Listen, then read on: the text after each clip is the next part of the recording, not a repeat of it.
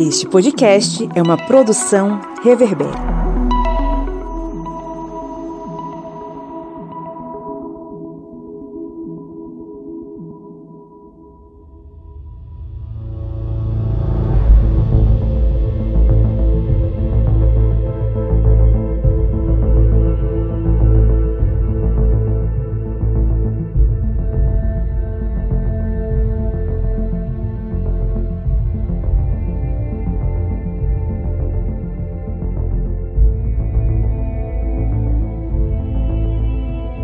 Era o dia 4 de outubro de 1957. As redes de rádio e TV noticiavam algo que parecia impossível. Os soviéticos tinham conseguido romper a barreira dos céus e colocaram no ar o primeiro satélite a orbitar pelo planeta Terra. Sua função básica era transmitir um sinal de rádio BIP, que poderia ser sintonizado por qualquer rádio amador nas frequências entre 20 e 40 MHz, emitidos continuamente durante 22 dias até 26 de outubro de 1957, quando as baterias do transmissor esgotaram sua energia. Eram como batimentos cardíacos que simbolizavam a vida e o sucesso dos soviéticos. O mundo já começava a se configurar como bipolar, e as sociedades mundiais viviam o princípio de um conflito que marcaria o século XX, a Guerra Fria.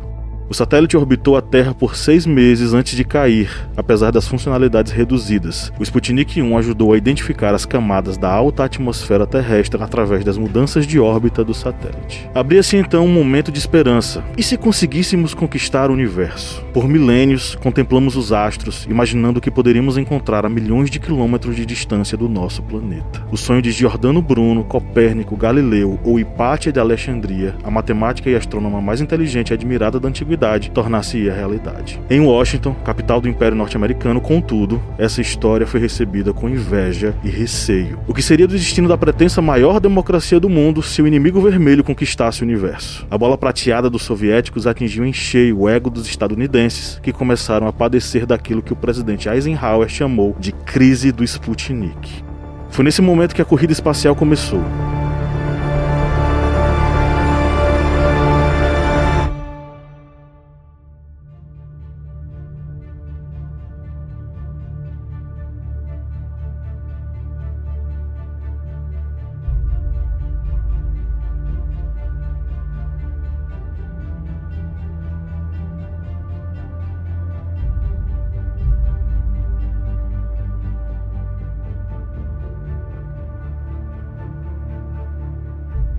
Quatro anos depois, no dia 12 de abril, a base de estudos da Jovem Administração Nacional da Aeronáutica e Espaço, a hoje famosa NASA, recebia uma notícia que chacoalharia seus departamentos. O cosmonauta soviético Yuri Gagarin tornou-se em 12 de abril o primeiro humano no espaço e o primeiro a orbitar a Terra novo golpe no orgulho Yankee. No entanto, dessa vez, havia um projeto promissor em terras norte-americanas. De uma seleção de mais de 500 candidatos, sete pilotos estavam sendo treinados noite e dia para cumprir o desafio mais instigante do século XX: conquistar o espaço.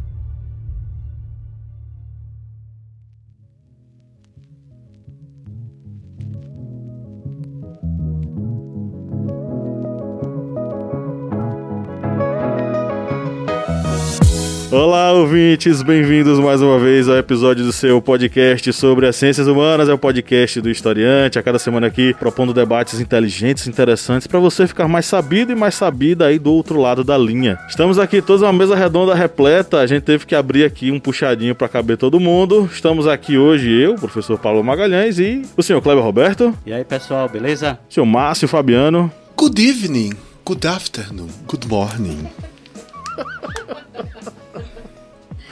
a senhora Bia Siqueira. Olá, gente, e aí? Voltei e tô aqui rindo do, do nosso querido colega que é poliglota. Troglodita ele. E polidancer. e a senhora Lídia Verônica Magalhães, que já deu um tostão da voz dela. Oi, oi. Então estamos hoje aqui para bater um papo sobre uma série fantástica que foi lançada pela Disney Plus, produzida em parceria com o National Geographic Channel, que é a série Os Eleitos, que está sendo publicada, está sendo lançada hoje, nesse mesmo dia em que o podcast está sendo lançado. Então a gente teve acesso com muita honra, não é, à pré-estreia dessa série. E hoje nós vamos bater um papo sobre Os Eleitos, mas também sobre a Guerra Fria e sobre o projeto Mercury, que é o ponto de partida, né, dessa série que vai tratar um pouco sobre esse caminho, essa jornada uh, norte-americana em direção ao universo, em direção aos, aos céus, né, para quebrar a barreira do céu e atingir o espaço que até então apenas os soviéticos tinham atingido e que né, eles estavam almejando tanto. Mas antes de a gente entrar no nosso conteúdo, vamos para os nossos recadinhos. Márcio Fabiano na cotação hoje aí do mercado internacional custa quanto para a pessoa ser apoiadora do historiante? Do jeito que o real está mais desvalorizado, por apenas quatro reais você tem acesso ao nosso conteúdo que está cada vez mais diverso e divertido. Então, o que é que você compra com quatro reais? Quero logo dizer aos nossos queridos seguidores e seguidoras que com quatro reais você não compra uma lata de leite condensado. Então é melhor nos apoiar e ouvir tudo que nós temos para te dizer. É isso aí, ouço o recado do Márcio Fabiano e vá lá no apoia.se barra historiante, o link está na descrição desse episódio. Por apenas 4 reais mensais você acessa o nosso conteúdo exclusivo, são podcasts, vídeos, minicursos, sorteio mensal de livros é, com as nossas editoras parceiras, então tem muita coisa bacana para você descobrir e acessar e que tá tudo bem facilzinho, bem simplesinho a partir de 4 reais mensais. Conheça também a família historiante de podcasts, né, seu Cleber? Kleber? Isso mesmo. Agora nós estamos voltando em 2001 com muitas novidades. 2021, Kleber. 2000... Kleber pegou agora a máquina do tempo. E agora estamos voltando com muitas novidades. Já estamos voltando aqui com o podcast O Historiante. Vamos voltar também com o podcast Correspondente de Guerras. Temos também o Arretadas. Vamos também voltar com o Era Uma Vez na História, com novidades. E temos também o Audiodoc. E todos esses podcasts estão fazendo parte da família Historiante de Podcasts, que você pode acessar aí no seu agregador de podcasts favorito ou então no próprio site ohistoriante.com.br. É isso aí, tá? acesse, participe, ouça e prestigie esse conteúdo que é feito com tanto carinho para os seus ouvidinhos.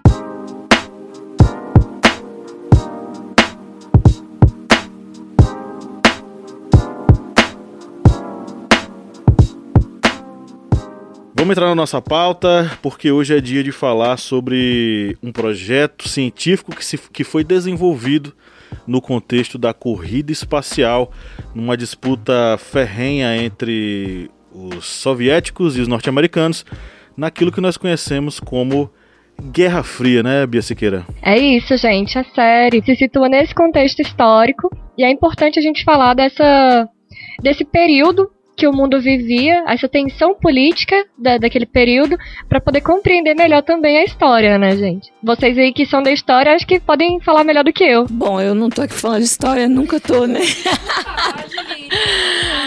é, tô aqui pra falar da série, tô aqui pra aprender também, né? E pra falar do meu ponto de vista. E a série é maravilhosa, né? Muito bem feita. É muito bonita, né? A fotografia e tudo mais. Mas o que eu acho legal da parte histórica é a gente entender o que aconteceu por trás da história contada, né? Porque o jornal, a história mesmo, né? De fato, é, passa uma narrativa, mas a série ela já entra na questão do. Como eu posso. É, a história por trás da história. É, é, individual, né? Digamos assim, não é generalista. E aí a gente entende muitas questões que não dá pra, conhecer, não ouvir falar, ou livros de história, né? Porque isso nada, não faz parte da nossa história do Brasil, nem, na, nem passa nas nossas, nossas escolas. Mas ao entrar em contato com a história, né, da corrida espacial, a gente entra em contato com esse cenário. Mas a série, eu acho que ela entra mais nessa questão do, dos indivíduos por trás dessa história da corrida espacial americana. E, enfim, eu achei muito legal. Os bastidores, né? É bem legal entender esses bastidores, como funcionou para porque a, a, história conta, né, como se fosse uma grande estrutura e você entender os indivíduos por trás é bacana também. Bom, eu assisti o filme Os Eleitos. Sério? assistiu o filme mesmo, dos anos 80. Ai, gente, tô com uma faca aqui, melhor. cara, eu tenho idade pra isso, Kleber. Foi isso que ele quis dizer nos olhos.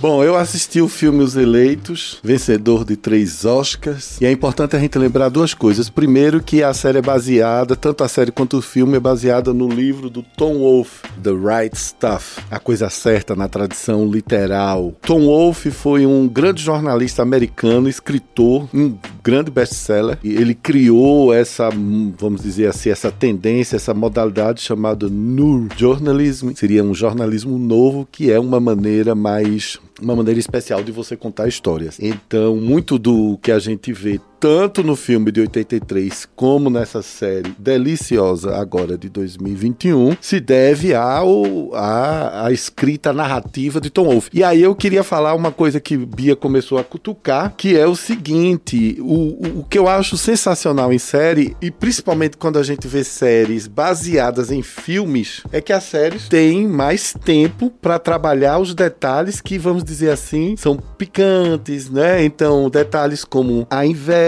o fracasso de quem não foi escolhido, porque eram vários pilotos candidatos, mas só poderiam ter sido eleitos sete. Então, tem detalhes como as vaidades. Vanity is my favorite sin. A vaidade é o pe meu pecado favorito, já dizia o diabo. Nessa série eu fiquei observando isso, porque você começa a, por exemplo, o ator que faz o Don Glenn, ele, desde o começo, ele queria ser o protagonista da história toda do projeto todo. Ele foi um grande defensor, ele era muito simpático, sabia falar muito bem, era, era um excelente em relações públicas. E o comando do projeto se aproveitou dele para que ele fosse o líder, né, o chefe, o capitão desse time. E isso vai gerando. Eu, é, claro que a gente não dá spoiler, né? Mas há uma cena muito reveladora no primeiro episódio, quando Alan Shepard percebe que, opa, ele é mais bacana do que eu, mais estrela do que eu. É muito interessante observar isso. Acho que a direção foi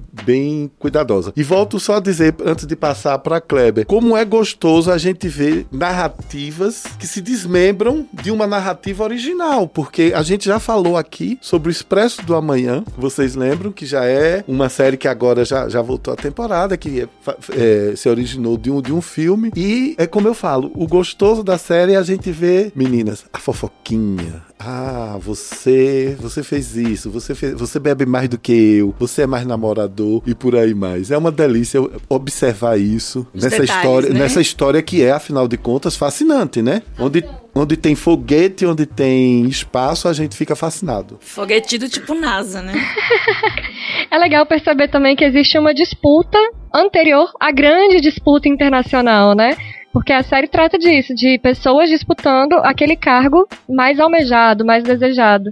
E é, é como se a gente pegasse um exemplo muito grande, que é a disputa espacial, e individualizasse, como Lídia falou. E aí na série fica essa coisa mais extensa, né? Mais rica. É, e fica mais é, humano também, né? Porque a gente fica, ai, nossa, NASA, pessoas incríveis, inteligentes, impecáveis, os cérebros da humanidade estão ali. E aí você conhece aqueles sete astronautas que tinham aquela, inclusive fãs, né? Pessoas que seguiam eles e achavam eles é, brilhantes incríveis. Daí você conhece um cara que tem super inseguro. Alan Shepard. O Shepard. Que você vê aquele cara super inseguro, que tem suas inseguranças, que tá ali se mantendo forte, né? Né, o bonitão, o, o bambambam, bam, bam, e ali em segredo tá sofrendo com suas inseguranças, com suas li limitações físicas, né? Todos eles passaram por, essa questão, por essas questões da, da limitação física. E aí você vê um cara que tem hobbies, né? E enfim, você vê o ser humano realmente por trás dessa história gloriosa que é a corrida espacial, que é, é esse momento histórico é, americano, né? E daí a gente conhece esses caras e vê que eu acho que eles também querem passar essa questão, né, de nem tudo heróis da capa, né?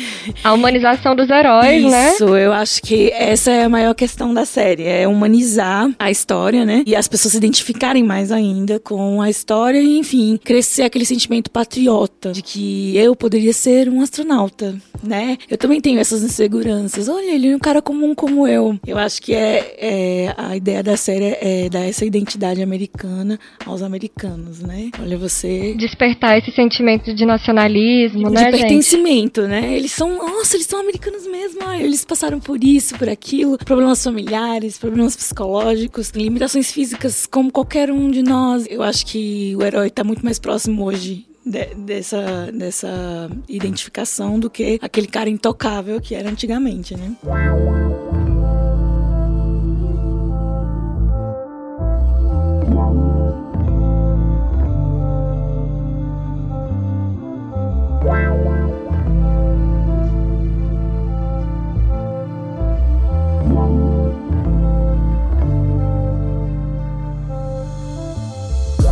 Vamos lembrar também que era o período da Guerra Fria, né? Teve a corrida espacial, lembrando só um detalhe que a corrida espacial, ela termina antes do fim da União Soviética, viu, gente? Se alguém pegar algum algum detalhe aí, ela termina na década de 70, mas o período Acaba o combustível, né? é. Literalmente. Kleber é informação porque aqui. Era um desgaste muito grande para as duas potências. E tanto do lado soviético como do lado norte-americano, qualquer conquista nesse período era tida como uma vitória. Era uma vitória ou de um bloco, um bloco soviético, ou do bloco capitalista norte-americano. Por isso que esses eleitos, eles são tidos como heróis para um povo. São, como já dito, os heróis sem capa. Porque não era somente a conquista, chegada no espaço.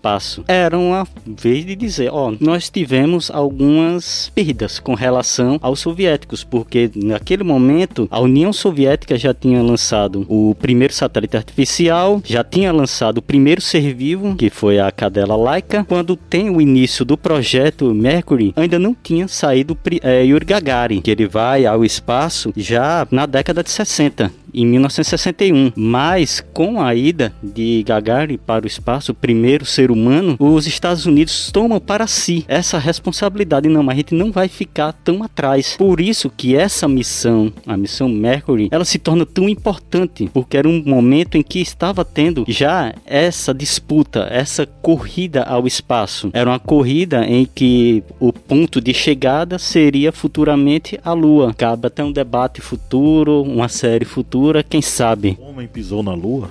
Mistérios. Não, de fato, principalmente a questão de que o projeto Mercury ele foi uma iniciativa para rebater o que aconteceu, né? Rebater e meio que equilibrar a disputa com a União, União Soviética. Mas eu queria registrar o seguinte: a corrida espacial, ela só tem esse nome corrida espacial porque os Estados Unidos colocaram como corrida espacial. Não foram os soviéticos que colocaram, né? Até porque eles começaram e quem veio correndo atrás, por isso que é corrida, né? Alguém que veio correndo atrás foram os norte-americanos. Então, é, é só pra a gente pontuar como a gente observa a história, até mesmo a história mundial, pela perspectiva norte-americana, ocidentalizada. Porque a corrida só vai existir porque em determinado momento os Estados Unidos vão dizer: poxa, os caras colocaram um satélite, os caras colocaram seres vivos na órbita, nós não podemos ficar para trás. E era meio es- essa ideia belicosa de relação que existia entre os Estados Unidos e a União Soviética do ponto de vista do desenvolvimento tecnológico. Acabou a Segunda Guerra Mundial, poxa, a gente não pode deixar que os vermelhos, os comunas, os socialistas cheguem no topo da, do mundo e a gente fique para trás. Então isso meio que mexeu com os brilhos norte-americanos e isso dá para ver na série. A todo momento parece que é um movimento nacional, essa coisa do vamos colocar alguém no espaço e cada personagem envolvido nisso tá muito focado. Não, a gente precisa selecionar os melhores caras. Foram 508, se não me engano, pré-selecionados das turmas concluintes, né, os concluintes das, das formações militares, marinha e aeronáutica. Desses foram selecionados 110 e desses 110 foram retirados 7 que conseguiram aguentar o tranco dos testes para entrar no espaço. E aí é interessante porque mostra, né, os testes lá, os caras, boa parte deles botando os bofs para fora para conseguir concluir os testes, né, para conseguir passar. E aí entra essa questão, as meninas falaram dessa coisa da disputa, né? Quem é o melhor, quem é que vai conseguir? E de, e de fato isso aconteceu, mas quem saiu na frente mesmo, quem se deu bem foi o Alan Shepard, porque ele foi o primeiro que foi para o espaço na primeira missão e conseguiu não dar a volta na órbita da Terra, mas fazer ficar- uma órbita. Ele conseguiu ficar isso Quem mesmo. saiu perdendo. Grissom não, perdão. O Grissom morreu. É, John Grissom Glenn. morreu no Apollo 1, inclusive, né? É, quem fez a primeira órbita foi John Glenn. Ele que realmente É, conseguiu já chegar e fazer a 80 órbita. aí, mas já em 80 tem alguma coisa, né? É 62. 60, 72. Foram, foram 62. tentativas graduais, porque foram tentativas, tentativas graduais. Primeiro, vamos colocar o cara é, subórbita, né? É. Pra ver se ele aguenta 10 minutos, 14 minutos. Aí vamos mandar outro pra ficar um pouco mais de tempo. Aí vamos mandar outro mais pra cima pra ficar mais tempo e dar uma volta. Aí foi gradual, né? Foi uma, uma conquista gradual. Eles queriam bater na União Soviética, mas não conseguiram imediatamente. Foi um processo de construção até chegar lá. A gente lembra que nessa disputa não se tinha noção do, da reação do ser humano no espaço. A questão da força G, da gravidade zero, os raios cósmicos, porque o ser humano iria sair da proteção da atmosfera da Terra. Ou seja, não se tinha noção de nada. Como a pessoa vai reagir? Era experimento, né? Era Eles experimento. mandaram macacos, mandaram. É, Ah, cachorro, é a conhecidíssima história da Laika, né? Na, na União Soviética. É tanto que nessa missão na Mercury, essa subórbita, ela trouxe novas revelações é, da reação do ser humano com relação à gravidade zero. Antes do John Glenn ele fazer a órbita completa, porque aí já é uma situação diferente, porque nessa disputa qualquer conquista era relevante.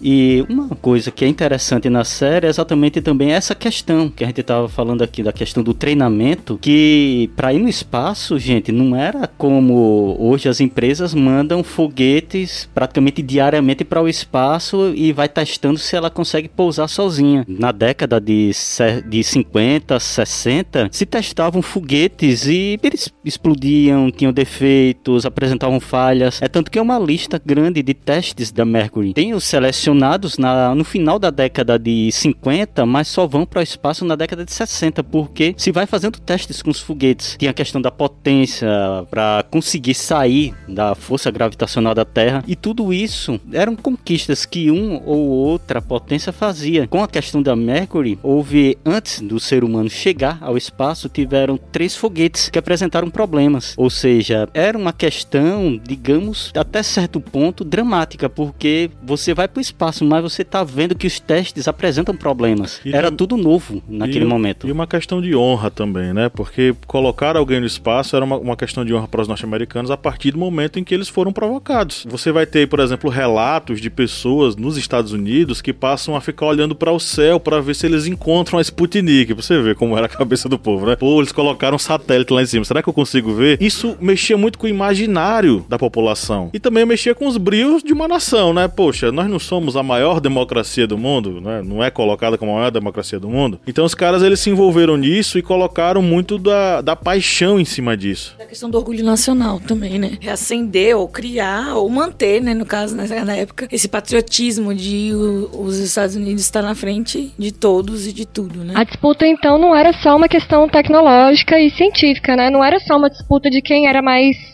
é, poderoso ou quem era mais tecnológico, enfim. Era uma questão também ideológica. Era uma disputa ideológica, como o Pablo falou agora há pouco, né? Os vermelhos, os comunas, os soviéticos estavam na frente. Então, como é que os norte-americanos, como é que os, a maior democracia do mundo, segundo eles, ia ficar para trás? Então, ganhar essa disputa que eles mesmos inventaram e travaram era uma questão de dignidade, de mostrar o, poder, a potência dos Estados Unidos naquele contexto. Até porque eles estavam em guerra fria, né? Mas Isso, eu já ia falar isso. É uma disputa ideológica que perpassa vários campos, né? Tecnológico, cultural, bélico, geográfico, né? A gente vai ter conflitos no, na Ásia, a gente vai ter conflitos no Oriente e sempre. E até na América Latina, se a gente pode colocar assim, porque as, as democracias na América Latina nesse período são o quê? Né? Se não, uma espécie de joguete nas mãos entre- de- mais de norte-americanos, mas também com interesse soviético, por exemplo, em Cuba, com aquela, aquela coisa do- da crise dos mísseis, enfim. E é uma coisa que eu queria falar que foi um grande momento para se fazer relações públicas. Mas antes de eu comentar sobre isso e sobre essa cena que eu gosto muito na série, eu só queria lembrar: a vida é uma roda gigante, né? Sputnik já foi nome de foguete. Hoje é vacina. E Laika, eu me lembro quando eu era menino, vários, várias cadelas se chamavam Laika aqui na minha rua. Vocês se lembram disso? Laika! e Lessie, né? É, Laika e Lessie. Então até nisso tinha essa bipolaridade, né? Laika, Laika era Rus- a, americana, oh, Não, a russa e a Alessia americana. A Leste americana, a Laika é comunista, russa. Olha que maravilha, né?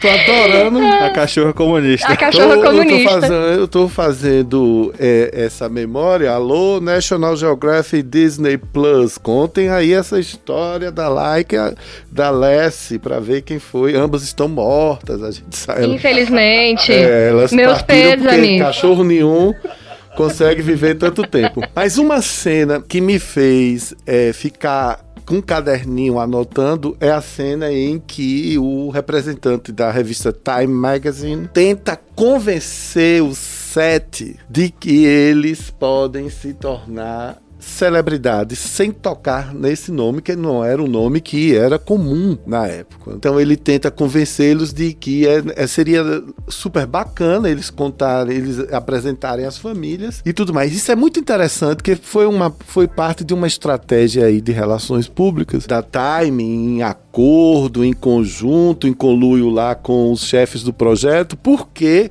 o Congresso americano não queria liberar dinheiro para essa aventura, entre aspas, essa suposta aventura no espaço. Eram projetos caros, obviamente, demandavam novas tecnologias, demandavam uma logística incrível, não se, não se tinha ainda nenhuma experiência nisso e era muito caro. Então foi esse papel de, eh, da Time junto ali com os coordenadores do projeto. É muito interessante, a cena é muito, muito legal. Os sete também ficam ali agora, vou, não vou, falo, não falo, converso ou não com minha mulher. E eles se tornaram celebridades antes de se tornarem heróis. Eles foram heróis depois, depois que tudo aconteceu. E exatamente, e, e- e todo mundo sabe, a série fala um pouco disso, né? Todos eles se tornaram grandes profissionais, seguiram carreira e etc, etc. E tudo mais. Eu gosto muito, muito dessa parte, porque como eu sou publicitário, a- agente de comunicação, porque é um momento em que há um casamento, é um momento onde há esse arranjo, esse casamento de conveniência Casamento arranjado aqui. casamento arranjado entre a, a grande mídia americana, o governo, para poder, como Lídia tanto falou, reforçar. Nós somos os grandes do mundo. E tudo isso é, é- é- é bem interessante. E no mais, por exemplo, é, eu acho, os figurinos são, são, são corretos, mas tem uma coisa que eu vou falar depois, que é também do grande prazer que eu tenho de assistir série, porque Lídia tá ali enlouquecendo, eu acho que a Sputnik dela vai baixar e ela vai falar. Tu continua.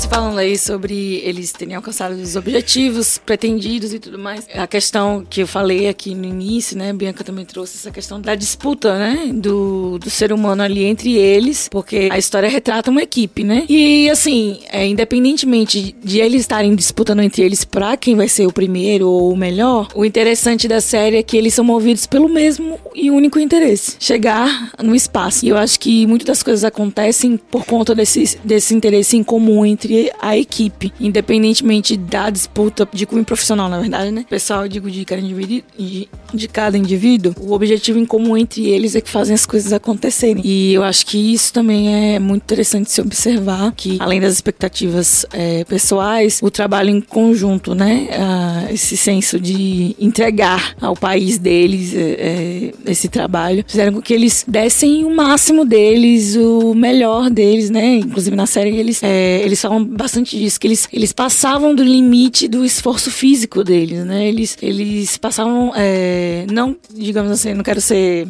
a coach positiva, né?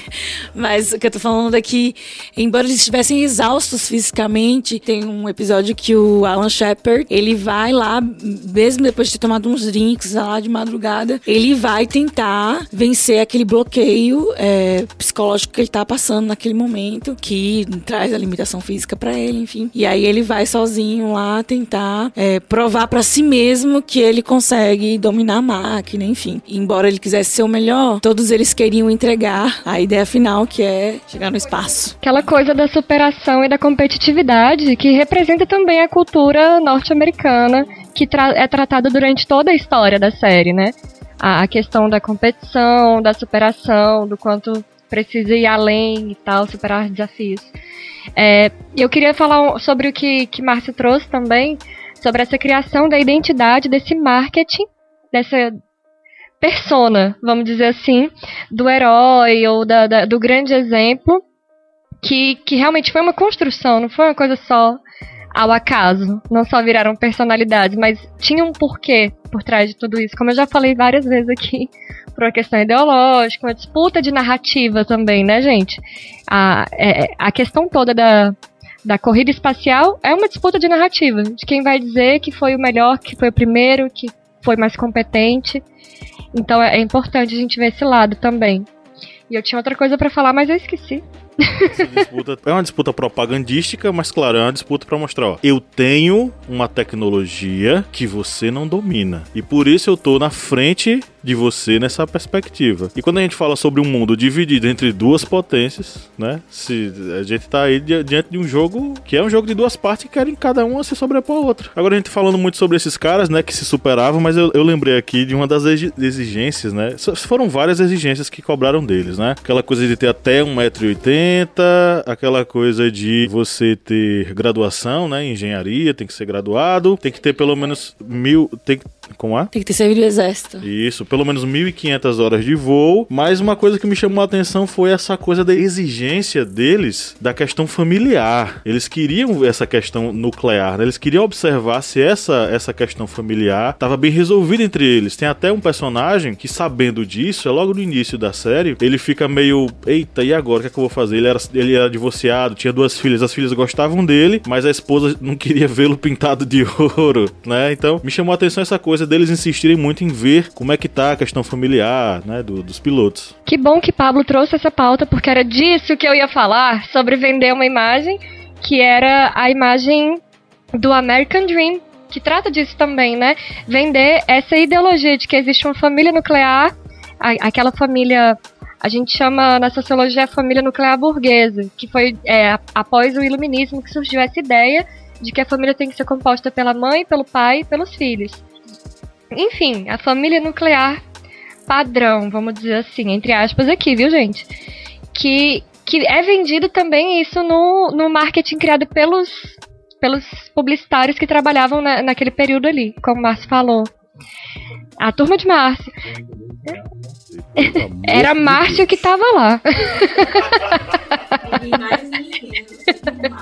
Por isso que ele tá aqui hoje.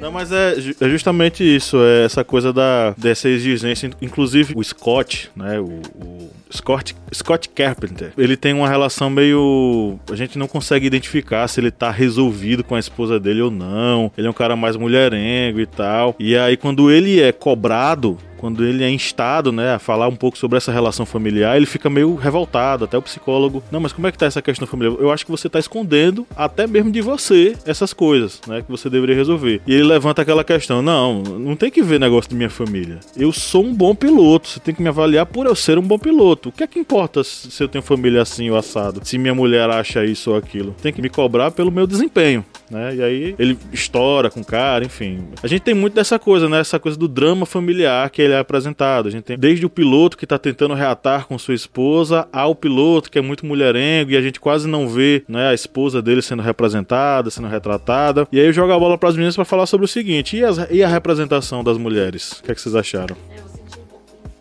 Disso, né? É, até porque a gente só teve acesso aos cinco primeiros episódios, se não me engano são oito, né? A gente entende que a história, ela, ela tá ali é, em, girando em torno apenas dessas sete celebridades, né? Mas assim, eu acho que podia ter, sei lá, ter falado de alguma mulher que se destacou entre o grupo dos escolhidos, dos eleitos, né? Algum nome, enfim Eu não sei se mais pra frente a gente vai ver as mulheres, elas desempenham na série, né, esse papel coadjuvante, assim, de desse apoio moral, né, aos homens, aqueles homens. E também que elas sofreram por conta desse, desse assédio, né? Esse assédio dos fãs e assédio da sociedade americana, né, em cima deles. É, muitas mulheres, né, interessadas, que eles eram jovens, inteligentes e estavam no auge, né? E também essa questão de da pressão, né, social é, em cima do projeto e do, do projeto em cima deles, né? E isso afetou diretamente a vida conjugal deles, da família, enfim. E aí também passa essa, essas questões que, como eu falei, né, tornam eles mais humanos e que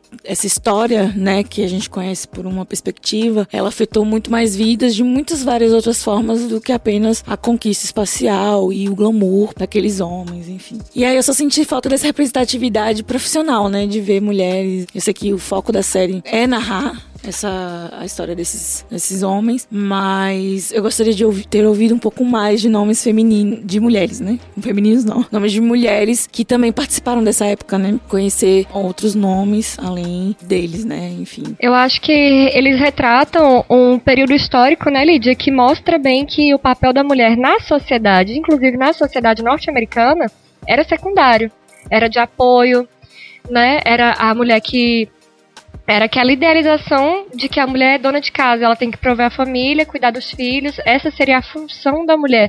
Inclusive foi é, nesse período histórico, mais ou menos, que começaram a surgir ideologias feministas nos Estados Unidos porque era, era a reivindicação das mulheres no mercado de trabalho também. Anos 60 mesmo, pipocou, né? Exatamente, e era, uma das reivindicações era essa. É, o, o, lugar no, no, mercado de trabalho e tal surgiu justamente com essas mulheres brancas, porque as mulheres pretas já trabalhavam, né? Desde sempre. Interessante é porque é um paradoxo, né? Enquanto a, mulher branca luta pelo direito de trabalhar, a mulher preta, no mesmo período, luta pelo direito de cuidar do seu filho e não trabalhar tanto. Isso, né? poder criar o seu próprio filho, além de criar o filho da mulher branca, né?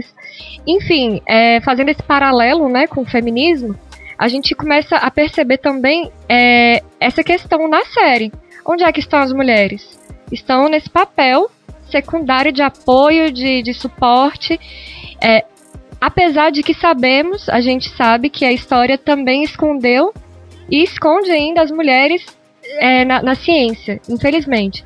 Tem mulheres cientistas sim, tinha mulher na NASA sim, tinha mulher na disputa espacial sim, tinha mulher nesses contextos todos. Mas, infelizmente, tem esse viés. Eu espero que, que eu esteja dando esse spoiler e que a Disney e a National Geographic possam mostrar pra gente essas mulheres também no futuro, né? Talvez uma segunda temporada. Fica a ideia, Disney, é uma ideia de graça que eu tô dando aqui. Ou talvez me levar pra fazer um estúdio. Ou talvez, né? Exatamente. Começar um Mickey pessoalmente. Mas é, eu vejo a série como uma tentativa de compreender, entender e narrar a trajetória que conduziram esses caras naquele momento, né, naquele contexto, conseguir quebrar a barreira do espaço. Eu fico imaginando o quanto que o corpo humano tem que se esforçar para conseguir passar por isso. De vez em quando o, o pessoal compartilha uns vídeos de um, do pessoal na, nas forças aéreas, nas forças aéreas norte-americanas fazendo teste para piloto de caça a jato. E um dos testes é você ser submetido a uma velocidade tão forte que seu, seu rosto fica deformado e tal. Alguns deles desmaiam. E é interessante ver que de 10 caras, 9 é, desmaiaram. E de 4 mulheres, apenas uma desmaiou. As três ficaram lá firmes e, e conseguiram chegar até o final. Então eu, eu imagino como é esse esforço para o corpo humano é, suportar tudo isso. E também vejo a série como uma, um resgate. V vamos lá, é uma série heróica, é uma série que constrói uma narrativa que é uma narrativa emocionante. É a trilha sonora também, a gente acabou não falando tanto assim. A trilha sonora é muito gostosa de ouvir, desde a trilha de fundo para dar aquela sensação e tal, as músicas selecionadas, né? Porque a gente vai ter aí clássicos, né, Márcio Fabiano? Exatamente. Eu acho que trilha define uma ficção, define define um filme, define uma, uma série. Nós encontramos ali grandes clássicos do pop rock, do rock americano, que estava já crescendo ali nos Estados Unidos. Logo depois tem a chegada dos Beatles em sua grande turnê pela América. Mas, para grande surpresa e alegria nossa, numa cena inesquecível, iluminada com uma piscina e rapazes bonitões com seus shorts coloridos, toca uma sensacional música brasileira dos anos 60 que eu não vou falar qual é, porque você tem que assistir e ouvir. Eu tomei um susto tão feliz de ouvir aquela canção, é linda demais. Okay. É muito bom essa satisfação da gente estar tá assistindo alguma coisa, alguma produção internacional e ver uma música brasileira, né?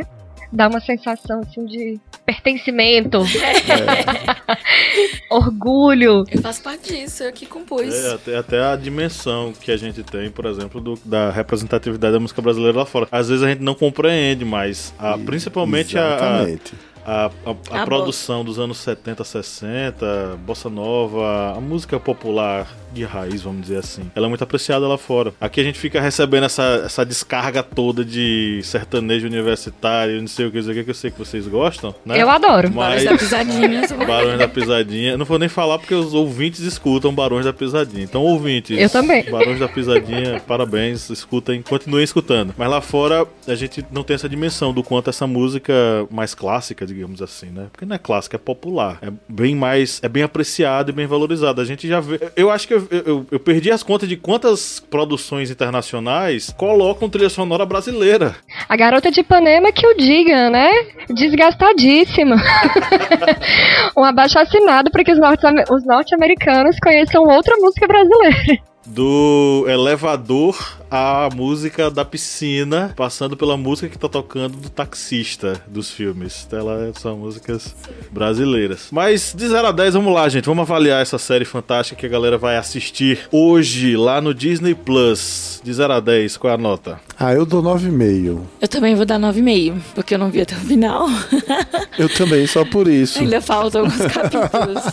Inclusive, vai toda sexta-feira vai quero, um capítulo. Eu quero, eu quero defender meu 9,5 porque, é, bom, como toda produção norte-americana, em especial da Disney, né? Os cenários, os figurinos, não é? Tá tudo super bem feito, super organizado, aquelas casas dos anos final dos 50, 60. É o início, mas isso ia gerar outro podcast. É o início da vida no subúrbio. A classe média americana com grana vai morar no subúrbio, porque os subúrbios são mais legais, tem espaço para as crianças se divertirem e ali começa uma, um outro fenômeno da economia dos, dos americanos, né? A vida no subúrbio, que depois é representada em diversas outras séries, como por exemplo Mad Men, e em outros filmes de maneira muito, vamos dizer assim, mais investigativa. É, minha nota fica aí na casa dos nove. A série é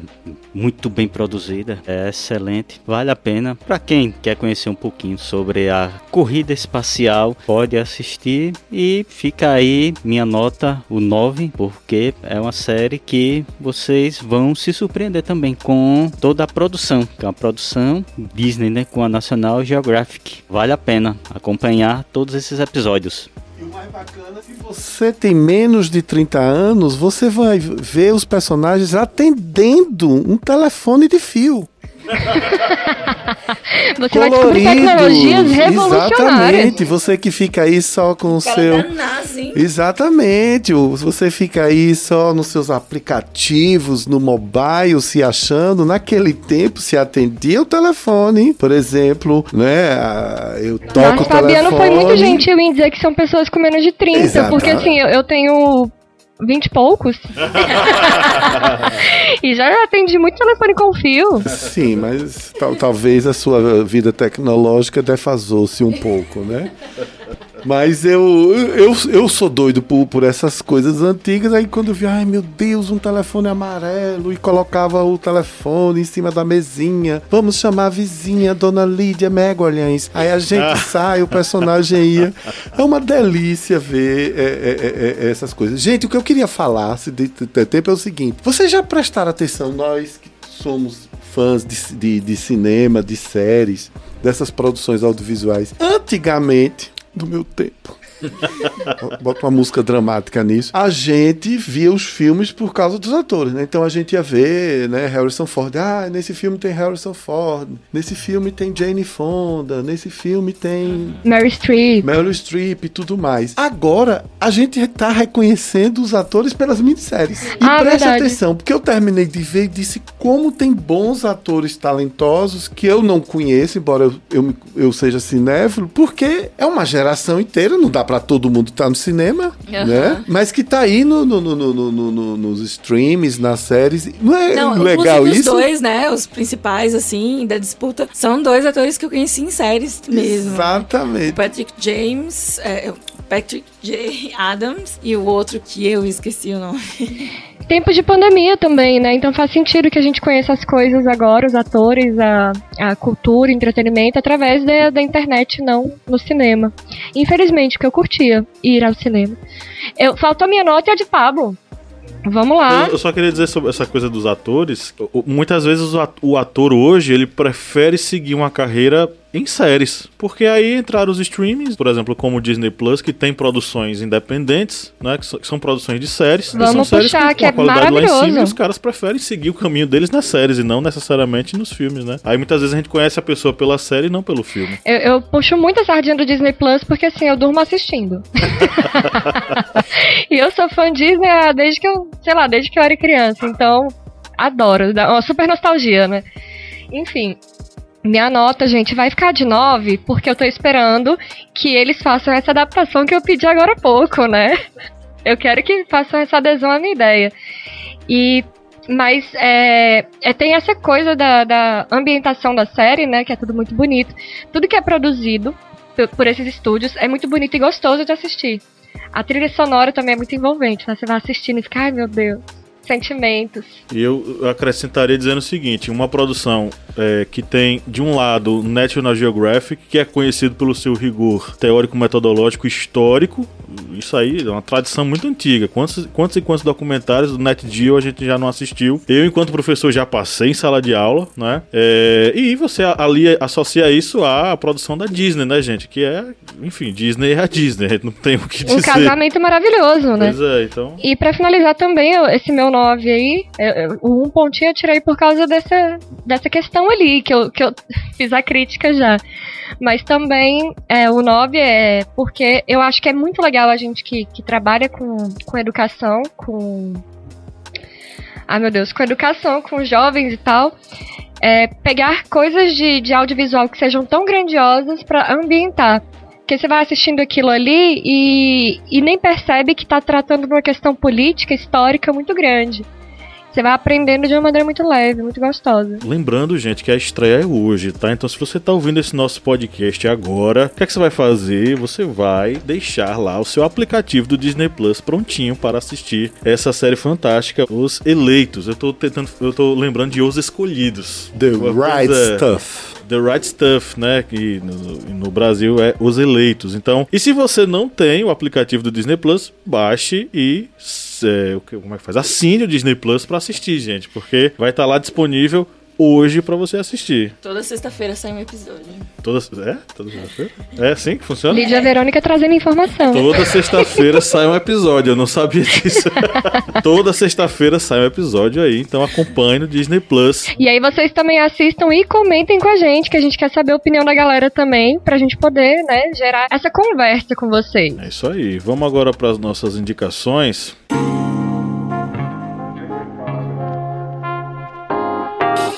Diga aí.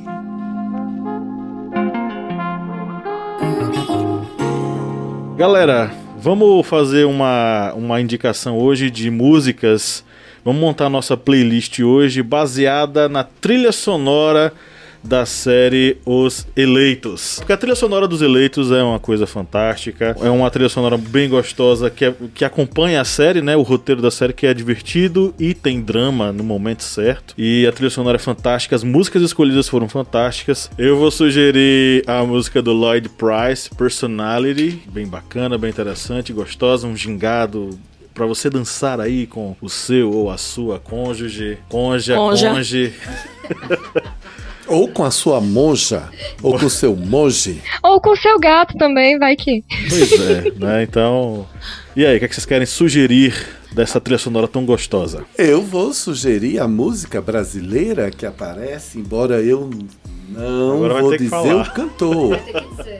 A música chama-se a banda De Quem É Aquela Voz. Eu vou indicar Call Me Irresponsible de Bob Darian. Darian? Vou ficar devendo aí na pronúncia. É o sotaque, gente. Eu entendo. Eu vou indicar Money, That's What I Want. Por quê? Porque é o que me representa nesse momento histórico da minha vida. Essa é do Barrett Strong. E tem a versão dos Beatles também, né? A versão Tem original. a versão dos Beatles, De quem é a versão original, Bia Siqueira? desse cara aí do Barrett Strong. Eu acho que tá falando sério. Mas tem Beatles cantando também. Eu acho que é do BTS. BTS.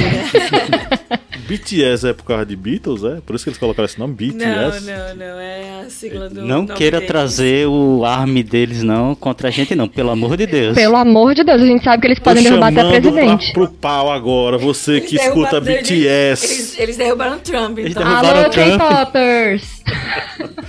Meu Deus, e é assim tão pesado, é o... Eles são. É Bantam Boys é o nome da banda. Como é? Bantam Boys. Eles? É. Aí chamam de O que é BTS. isso, meu Deus? O BTS, é. O nome da banda é Bantam Boys. Chocada. Bantam é, uma é um, é um lugar lá na, na, na Coreia. Deve Eu ser. acho que é a sonoridade de Bang Bang. Ban- aí fica Bangtan. Bantam. É. Bom, Boys. aí ela que assiste série coreana não tem nada que falar. Ela é K-pop, ela sabe, né? É, Ah, dá-me presente. Brincadeira. K-doramas, né? É a mulher dos doramas aqui do historiante. Mulher dos doramas. Então é isso, chegamos ao final de mais. Uai, excluiu o coitado Ué, do Kleber. É porque a gente fez uma rodada de nota aí na minha cabeça já Já. foi tudo, vai. É, eu vou indicar a música de Elvis Presley, é a God Stuck, que é do rei, não é do rei. O rei Roberto Carlos. Ai, ai, ai. É o rei do rock, o rei americano. O rei do Ye, Ye, Ye. O rei do rock é Chuck Berry, né? Eu vou deixar essa polêmica aqui pra gente bot- botar outro podcast sobre. Então é isso, chegamos ao final de mais uma gravação de episódio do podcast de hoje. Hoje foi uma maravilha, foi um prazer enorme porque nós falamos sobre essa obra fantástica, Os Eleitos, uma série produzida pela National Geographic Channel e pela Disney Plus, disponível hoje. Então hoje vá lá, assista e vem dizer aqui pra gente o que é que você achou. A gente adorou assistir e adorou falar sobre essa série. Ficamos por aqui, um grande abraço e no 3 vamos dar um tchau coletivo, gente. Um, dois, três. Tchau! Um beijo.